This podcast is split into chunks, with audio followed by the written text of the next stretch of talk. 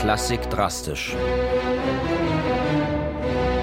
Lippenbekenntnisse zweier Nerds.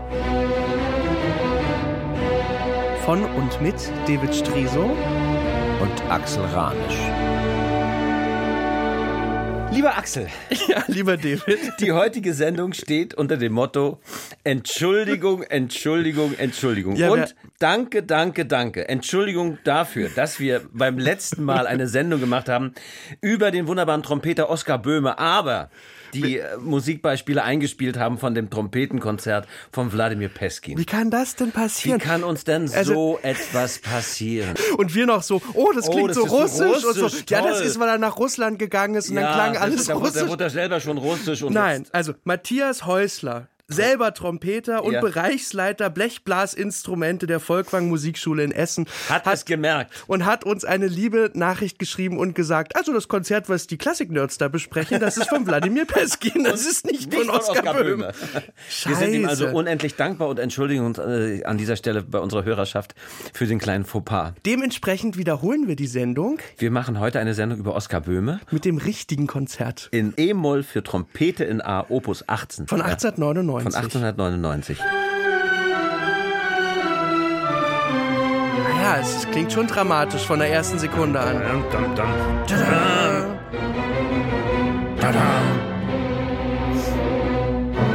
Jetzt kommt eine wunderschöne Melodie.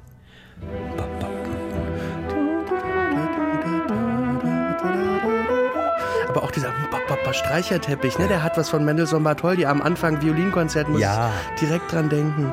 Und dann singt die Trompete. Ich denke immer an Arien. Es ist bei der Trompete wie Gesang.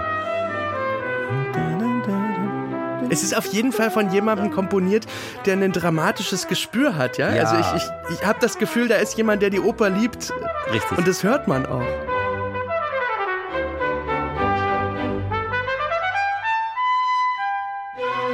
Ja, Oskar Böhme ist bei Dresden geboren worden. Er war äh, Sohn einer Trompeterfamilie. Er hat seine erste Ausbildung durch den Vater bekommen und hat dann in Hamburg und Berlin und Leipzig am Konservatorium studiert.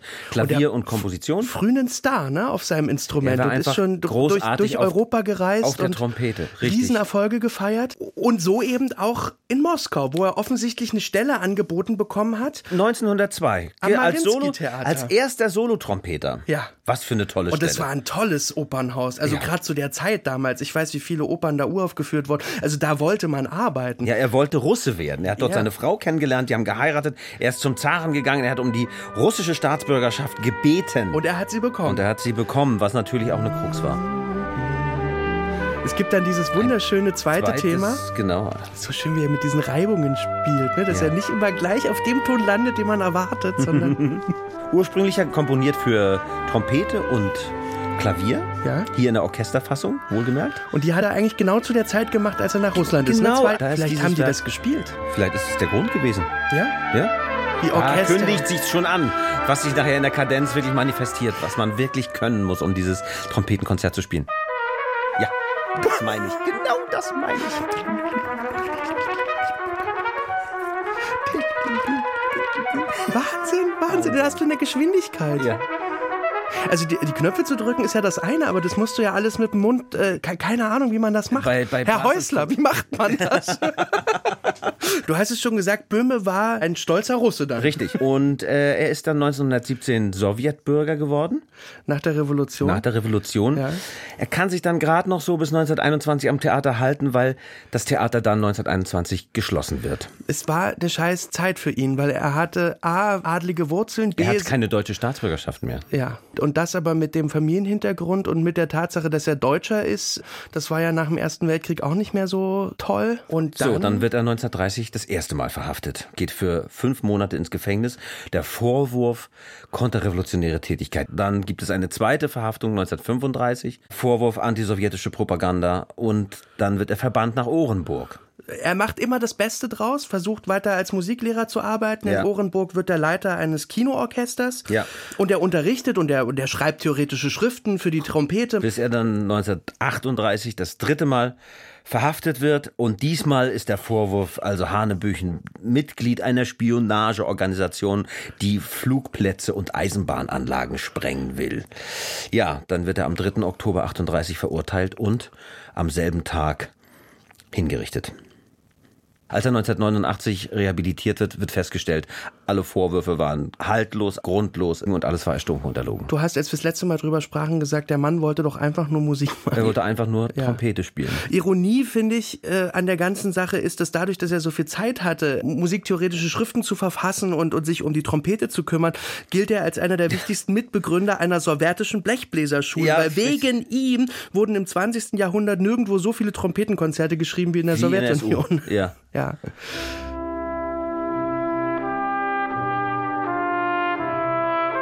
Ach, das zwei, der zweite Satz ist auch so unendlich schön. Der beginnt mit diesem Liedthema. Das mich immer an ein Wiegenlied erinnert, Ja. an ein Schlaflied. Bis, bis es natürlich sich zu einer, einer, einer fast Wagnerschen Größe steigert.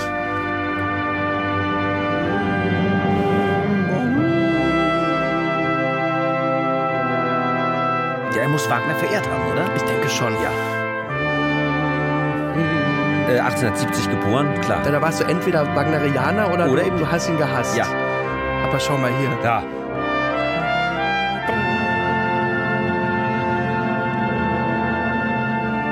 Und am Ende zitiert er sogar noch Tristan und Isolde. Tristan. Ah, Akkord. ja. Das ist der Tristan-Akkord. Das ist dann Akkord. Ich weiß nicht, ob er Note für Note hinhaut, aber Ja. der, die Anspielung ist Gefühlt doch klar. ist es da, ne? Ja. Und dann natürlich dieser So. fu- furiose Der dritte Satz. Vorhang auf. Dum.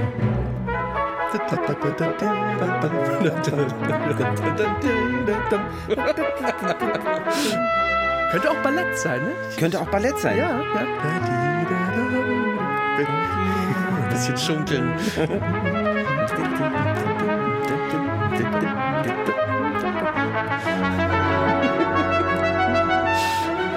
Der Abspann läuft. Genau, mindestens sieben davon. Ja. Ja, wir können mitzählen. Ja, ja, ja. Okay, Nummer eins. Nummer zwei. Drei. Vier. Äh, Einer geht immer noch. Ja. Fünf. Sechs. Sechs. Sechs. Sieben. Acht. Wenn man einfach nicht aufhören möchte.